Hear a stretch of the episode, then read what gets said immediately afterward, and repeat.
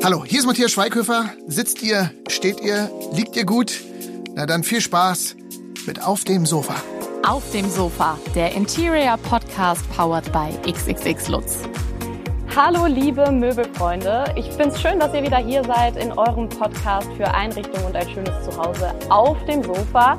Äh, ich bin Lena und ich habe heute wieder einen Gast. Und zwar ist äh, der Peter bei mir, Peter Schönhofen. Peter ist der Geschäftsführer von Kare und Kare ist ähm, ein Möbelunternehmen, da muss ich jetzt noch mal kurz ablesen, Zitat, das über sich selbst sagt, äh, ein unkonventionelles Möbelunternehmen, das sich unbeugsam 0815 Konzepten entgegenstellt die Marke steht für einzigartige Wohnideen, unangepasst und authentisch, niemals langweilig und immer voller Fantasie und äh, Inspiration.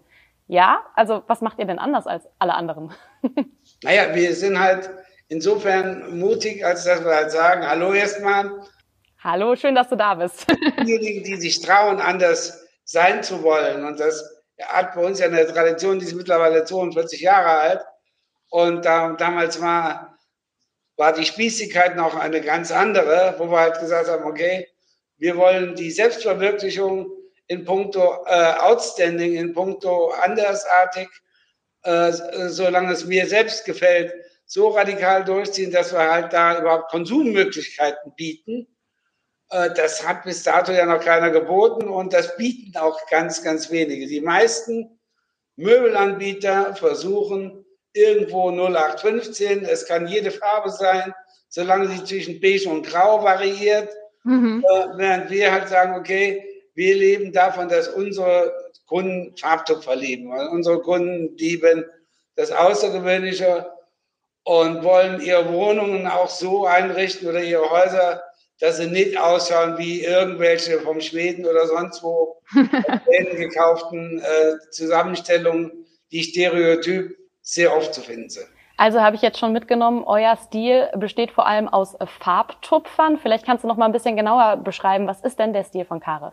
Also ein Möbelladen verbal zu beschreiben, ist natürlich in, in, in Zeiten von, äh, von digitaler Kommunikation enorm schwer, beziehungsweise äh, das Googlen auf kare.de äh, äh, wird jedem Zuhörer das, das Ding äh, vereinfachen. Mhm. Ich sag mal, die Exzentrik Dinge, die äh, man nicht für möglich gehalten hat, vom goldenen Gorilla über einen schwarzen äh, Hund, der drei Meter hoch ist, äh, äh, auf der einen Seite und auf der anderen Seite halt auch farbige äh, äh, Figuren, die im Regal von, von dem einen als Kitsch, von dem anderen halt als farbliche Abwechslung empfunden werden.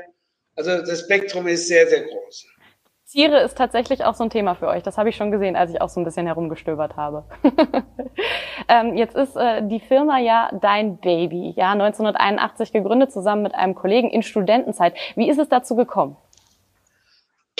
Wir waren, wir waren äh, ein Jahr in Amerika und haben uns dann auch mal äh, auch ein bisschen Gründergeist mit reingefangen und äh, haben gesagt, okay, äh, als wir dann hier zurück waren, hat der Jürgen einen konkreten Regal gesucht. Und da war die Marktlage die, entweder eins bei der Ikea, was entweder zu klein oder zu groß war, mhm. oder eins auf Maß anfertigen lassen, was man sich äh, von der, vom Budget her nicht jeder leisten konnte. Also haben wir gesagt, das ist eine Lücke, lassen Sie mal versuchen, äh, mit einem Spezialisten, den wir kannten, Regale auf Maß zu bauen. Das war ein Markteintritt, den haben wir dann, damit sind wir in den Markt gekommen, haben aber relativ festgestellt, dass das nicht unbedingt unsere Lustnerven trifft und sind dann nach Italien gefahren. Und in mhm. Italien haben wir natürlich von Handwerkern und vom gesamten Kunstgewerbe Leute getroffen, die äh, sehr viel mehr in unseren Spirit reingepasst haben. Und von denen haben wir dann Sachen nach München importiert. Das war damals, äh, Anfang der 80er Jahre, der Import noch ein wesentlicher Hassel im Vergleich heute, wo jeder gewohnt ist, in der EU, ich fahre hin und her, ich schicke eine Palette Ware hin und her. Das, äh, damals war das noch eher ein Abenteuer und diese Abenteuer waren halt super spannend und haben sehr viel Freude gemacht, weil wir Leuten in München Sachen gezeigt haben aus Italien, die sie vorher so nicht kannten und damit ihren äh, äh, Lebensbereich erweitern konnten. Na, und dann ging es halt munter weiter, dass man gesagt hat, okay, in den Produktionsstätten oder in den Werkstätten eigene Ideen umsetzen, hm. die dann produzieren. Das war dann die Idee. Was war denn euer persönlicher Hintergrund? Also ich finde, das sind immer die besten Gründergeschichten, wenn man aus einem eigenen Problem eine Firma aufbaut. Aber äh, aus welchen Bereichen kamt ihr denn beide? Äh, vom Studium her äh, beide ganz normale BWLer, mhm. äh, sehr marketingorientiert äh, und sehr, wie soll ich sagen, wenn man in München BWL studiert, weiß man zwar auch, wo die Uni ist, aber ansonsten ist man doch dem, dem, dem munteren Leben sehr zugetan. Ja. Und diese teure Stadt nicht wählen und weiß auch, wo der Gardasee liegt. Eher sind mancher Hörsaal, wo man die Vorlesung verpasst hat. Aber das waren die Dinge in der Zeit, wo wir gesagt haben, okay, lass uns das mal so angehen und lass uns diese, Un äh, diese Lücke, diese Unkonventionalität, die in München seinerzeit ja auch geherrscht hat, auf der Leopoldstraße, in der äh, Schwabinger Szene, in der Filmszene.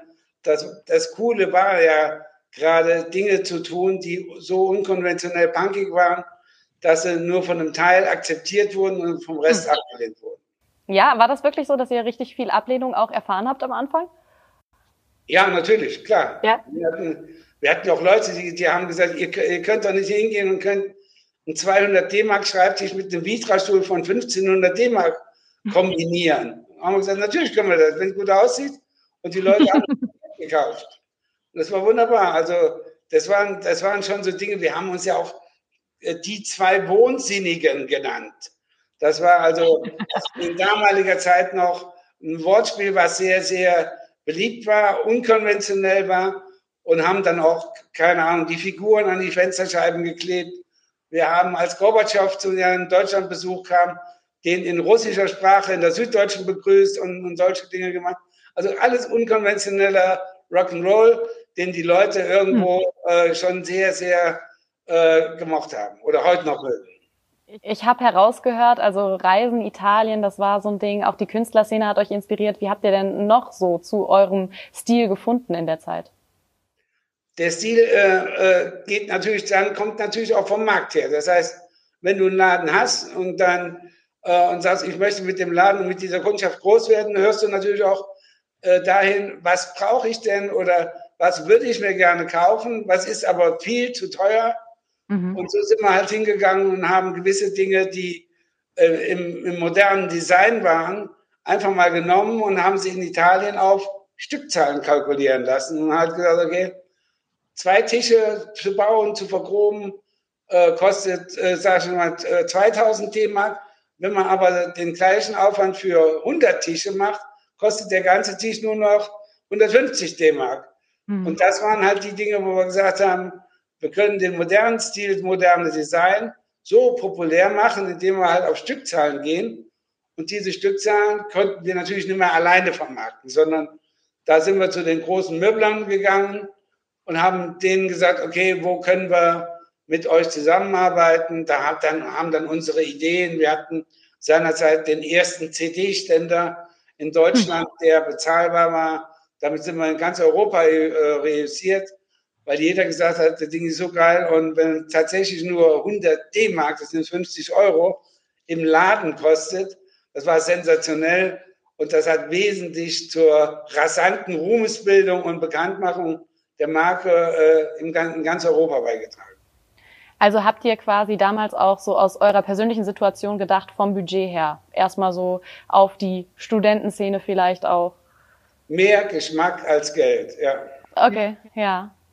Und äh, wie konsistent oder wie wandelbar ist der Stil? Also du hast ja gerade schon gesagt, ähm, es kommt natürlich auch auf den Markt an. Was wollen die Leute? Ich denke, demnach äh, habt ihr dann auch eine lange Reise hinter euch in den vergangenen Jahren. Das ja. Wir, wir haben halt festgestellt, dass die Leute immer was Besseres wollen. Die sind Gutes gewohnt und wollen was Besseres, die, oder die sind Gewöhnliches gewohnt und wollen was Ungewöhnliches. Und für diese Steigerung, solange sie bezahlbar ist, relativ bezahlbar ist, da stehen wir. Dass wir wirklich sagen können, gute, ausgefallene Dinge, die äh, das, das Existente ergänzen. Die Leute schmeißen ja nie komplett ihren Haushalt raus, sondern nee. sagen einfach nur, irgendwas fehlt mir. Oder ich gönne mir heute irgendwas. Das kann ein Bild an der Wand sein, das kann eine neue Tapete sein, ein neuer Sessel oder was auch immer. Mhm. Äh, und da halt irgendwo Dinge zu entwickeln, die kitzeln, die irgendwo einen, einen Schmunzler verursachen oder äh, die Sonne ins Haus bringen, auf Deutsch äh, gesagt. Das war halt, oder das ist die Aufgabe und die macht halt den Spaß aus. Was äh, bringt denn, ich finde die Sonne ins Haus ist ein total schönes Wortspiel. Was bringt denn bei dir zu Hause die Sonne ins Haus? Hast du auch ein, ein Lieblingsmöbelstück? Also ich habe jetzt mal eine Traumfrau, die äh, unser gesamtes Haus in einen, äh, äh, in einen Sonnenpool verwandelt, weil sie in der Lage ist, alte und neue Dinge derart äh, gut zu kombinieren, dass es stylische Retro-Sachen genauso mit, äh, wie mit einem renovierten Barocksessel oder einer renovierten Lampe so in Szene setzt, dass die Räume äh, einen enormen eigenen Charakter kriegen und, ähm, sage ich mal, irgendwo äh, eine Heimlichkeit entwickeln, die ein Gesicht hat und die in jedem Raum ein bisschen anders ist. Und da entwickelt man natürlich immer wieder Dinge, die neu sind, die ich auch vorstelle, aber im privaten Haus äh, bin ich da mit einer unschlagbaren Frau verheiratet. Ja, und gibt es da auch einen, einen Lieblingsplatz? Vielleicht der Sessel oder?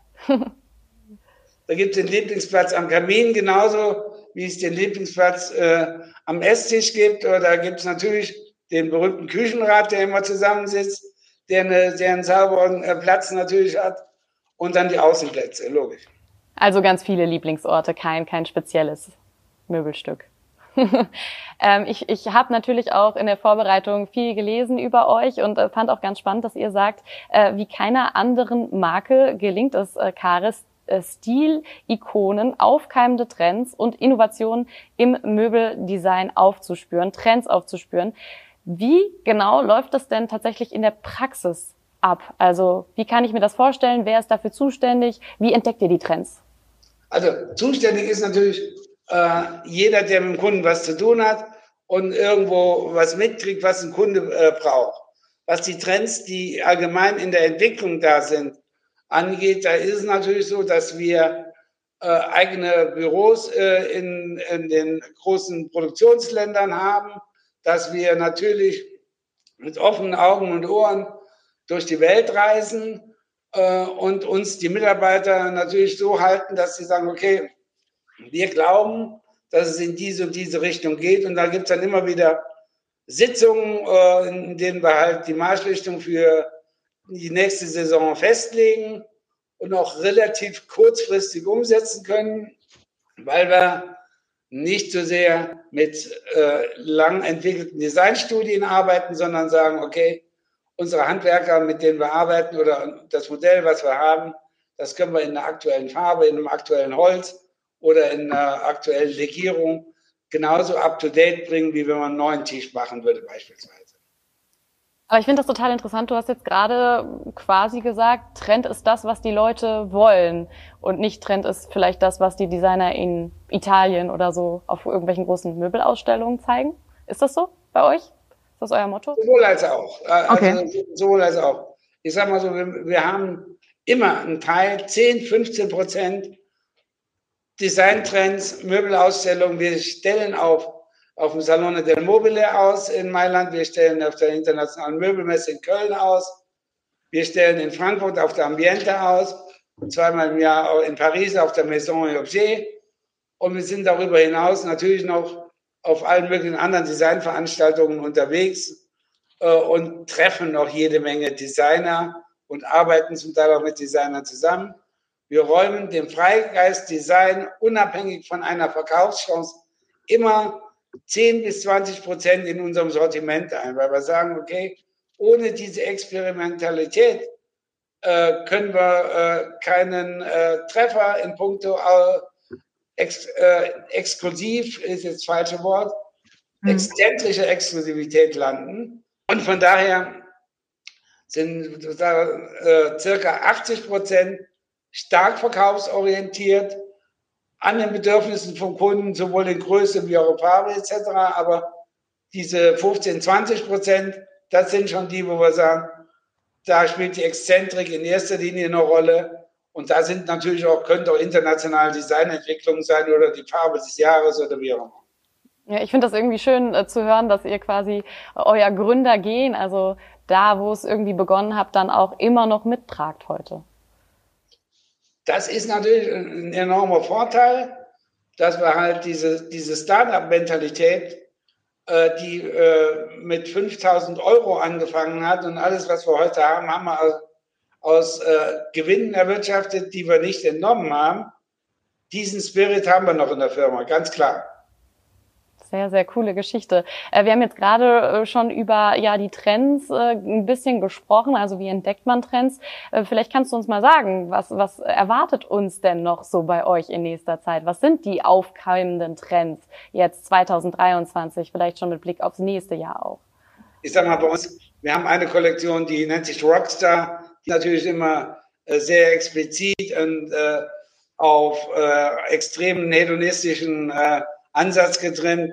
Auch da fließen genauso wie in einem Elegance-Thema die Nachhaltigkeitsthemen, was Material angeht, was Holz angeht, natürlich mit ein. Und grundsätzlich ist es natürlich so, dass der Trend nachhaltig uns sehr in die Karten spielt. Wir sagen immer, wenn ein Produkt nicht in der Lage ist, bei den Enkeln noch beliebt zu sein, dann hat es in der Kollektion nichts verloren.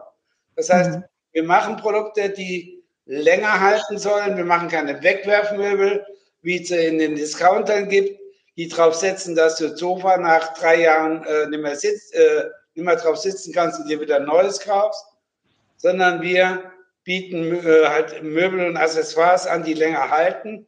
Und auch dann, wenn du dich wieder von ihnen trennen willst und dann sagen kannst, okay, da ist ein Carry-Label drauf, da kriegst du auf Ebay oder in anderen Gebrauchtbörsen immer noch ein gutes Geld dafür. Also bei Qualität äh, sehe ich den Punkt absolut. Ich frage mich nur, ist das nicht so ein bisschen vielleicht auch ein Widerspruch, ähm, weil du am Anfang ja gesagt hast, äh, nicht klassisch, beige, braun, weiß, das sind ja Farben, die sind zeitlos und demnach vielleicht auch nachhaltig, weil wir die lange haben können. Wenn ich jetzt so viele bunte Farbtupfer habe, also sehe ich mich vielleicht auch schneller satt?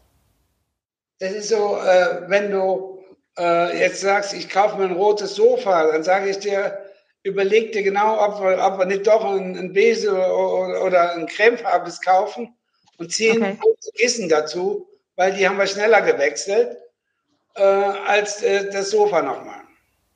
Okay, also würdest du auch sagen, klar, ihr setzt auf Farbtupfer und auf besondere Designs, aber vielleicht eher bei, bei den äh, Dekoartikeln, die sind einfacher dann zu ersetzen, wenn man im Sinne der Nachhaltigkeit. Ich rede ja davon, dass du nach drei Jahren noch sagst, ist ein cooler Laden und damals, so wie die mich beraten haben, habe ich das richtige Sofa gekauft und nicht ah, das rote Sofa, was ich damals gekauft habe. Äh, ich wäre froh, ich wäre schon wieder los. Dann, also das sind die Dinge, wo wir sagen, okay, eine gewisse Exzentrik. Wir zeigen auch rote Sofas, ganz klar. Nur, das muss dann jeder für sich selbst entscheiden, wie sein Glück aussieht. Behalte ich es, nehme ich es als Sofa oder nehme ich halt einfach nur die Akzentkissen dazu oder mache die Wand dahinter knallrot oder wie auch immer. Es kommen ja auch immer wieder Modesünden zurück. Erwartet uns das äh, denn ja in Sachen Möbeln auch in diesem Jahr, dass so ein paar Sünden aus früheren Zeiten nochmal zurückkehren? Bei Möbeln ist es so, äh, dass es dass tatsächlich äh, viele, viele gute Dinge gibt, dadurch, dass die Läden mittlerweile Planungen mit anbieten. Mhm. Die Planungen sind äh, irgendwo tatsächlich auch der Hilfsschritt, wo man die groben Patzer einfach vermeidet. Okay. Jetzt äh, ist es ja so, dass ihr mit Kari inzwischen äh, in 46 äh, Ländern eure Produkte vertreibt. Hättest du das damals als Student für möglich gehalten? Nein, ganz klares Nein. Wir hatten, wir waren schon immer, ich war schon immer sehr reisefreudig, mein Partner auch. Äh, Europa als, als Nahziel war klar, aber dass wir es jetzt äh, schaffen, äh, derart weit zu kommen, wenn ich jetzt überlege, wir was wir jetzt dieses, wir eröffnen dieses Frühjahr in Mauritius, in La Réunion, in Beirut, im Libanon, in, in, äh, äh, in Libyen eröffnen wir. Also es sind verschiedenste, exotischste äh, Destinationen, wo wir sagen können, okay, da hätte ich niemals im Leben dran gedacht. Aber auf der anderen Seite stellen wir halt fest, überall da, wo es schön ist, äh, überall da, wo Leute sagen, okay, da kaufe ich mir äh, oder miete ich mir langfristig ein Ferienhaus oder eine Wohnung etc. Marbella in Spanien, Ibiza, Mallorca. äh, Malta, das sind alles Inseln oder Zypern, wo die Leute halt äh, sehr lange hinziehen, wo wir sehr, sehr erfolgreich eben die Läden betreiben, weil die Leute mehr Zeit haben, auch mehr Zeit zum Einrichten haben und dann uns auch schneller finden als äh, in dem hektischen Großstadtmöbelmarkt, in dem wir ja doch nicht die Riesennummer sind, sondern die Exoten, die man jetzt finden muss. Wohin soll die Reise denn jetzt noch gehen? Hat man da überhaupt noch große Ziele? Oh ja, ja, die Welt. Je mehr du reist, desto weiter willst du. Also es ist ja keinesfalls so, dass man jetzt sagen würde, äh, da ist alles gut. Das fängt ja in Deutschland schon an, aber auch so kannst du sagen, die Reise soll halt hingehen, dass wir in möglichst vielen Ländern möglichst viele äh, Läden noch eröffnen können. Natürlich ja, wird überall E-Commerce mit dazu angeboten als Servicecharakter. Vom Erlebnisfaktor her ist es aber ganz klar, sind die Läden, die wir eröffnen wollen.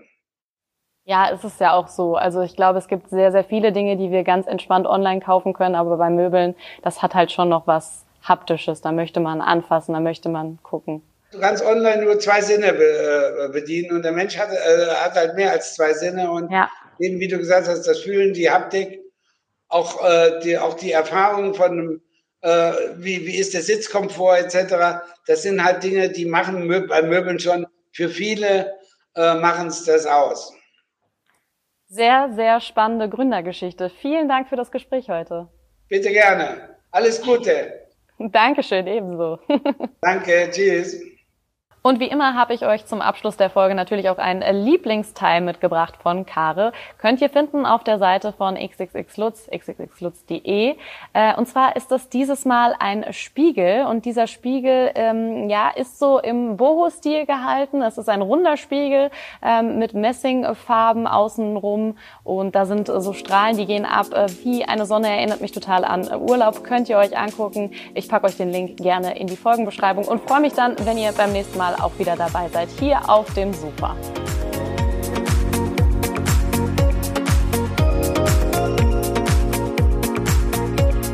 Oh, schon vorbei?